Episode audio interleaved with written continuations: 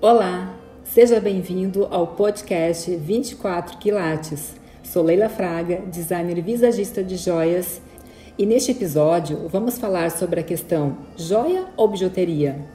O uso de joias e bijuterias juntas numa mesma produção é uma dúvida frequente e provavelmente reside na diferença que há entre as matérias-primas em que são confeccionadas. Sim, há uma diferença de valor, mas será também que há uma diferença em efeito visual? Pelo conceito clássico, uma joia é um objeto integralmente confeccionado em materiais preciosos, com um design que pode ser único e com valor agregado. São peças que podem ser revitalizadas e podem durar gerações. Mas as bijuterias? Bom, bijuterias são confeccionadas em materiais não nobres e banhadas com metais preciosos, podendo ou não conter gemas naturais. Mas quando o assunto é bijuteria, é preciso ir além dos seus materiais e pensar no seu efeito, porque enquanto acessórios, estes possuem linhas, cores, texturas e formas capazes de valorizar sua imagem pessoal.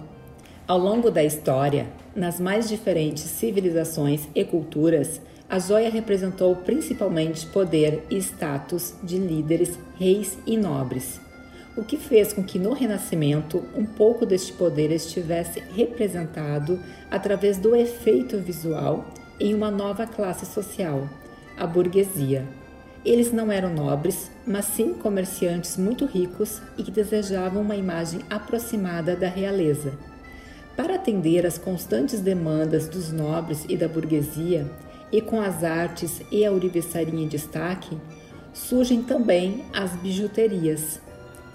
Do Renascimento para os anos 20, há uma ponte oficialmente feita pela estilista francesa Gabrielle Chanel, ao dizer que não importa os quilates e sim o efeito de uma peça. Chanel quebrou paradigmas, criando em 1924 uma coleção de bijuterias chamada Bijouterie Fantasie ou joias fantasia, feitas com materiais baratos, inclusive pérolas. O objetivo da estilista na época foi o de proporcionar beleza e efeito também para as mulheres com menos condições financeiras na época. Chanel também provocou uma nova forma de olhar e usar a bijuteria através da mistura destas às joias em um mesmo look.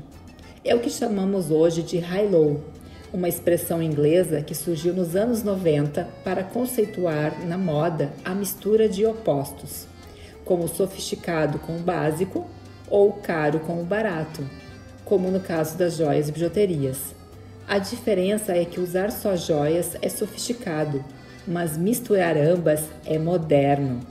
Algo que Chanel fazia muito bem e com efeito, ao misturar longos colares de pérolas naturais aos de pérolas falsas.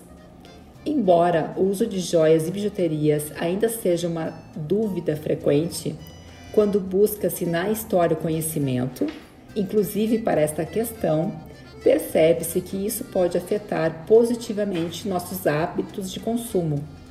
Há uma história a ser conhecida por trás de cada diferença e nossa percepção através deste entendimento pode mudar de forma positiva, inclusive a construção de nossa imagem pessoal, que deve ser coerente com nossa personalidade, com quem somos e com quem desejamos ser. E a partir disso, aproveitar e reaproveitar tudo o que se tem, seja no closet ou no porta-joias. Muito obrigada por ter estado conosco. Até o próximo episódio.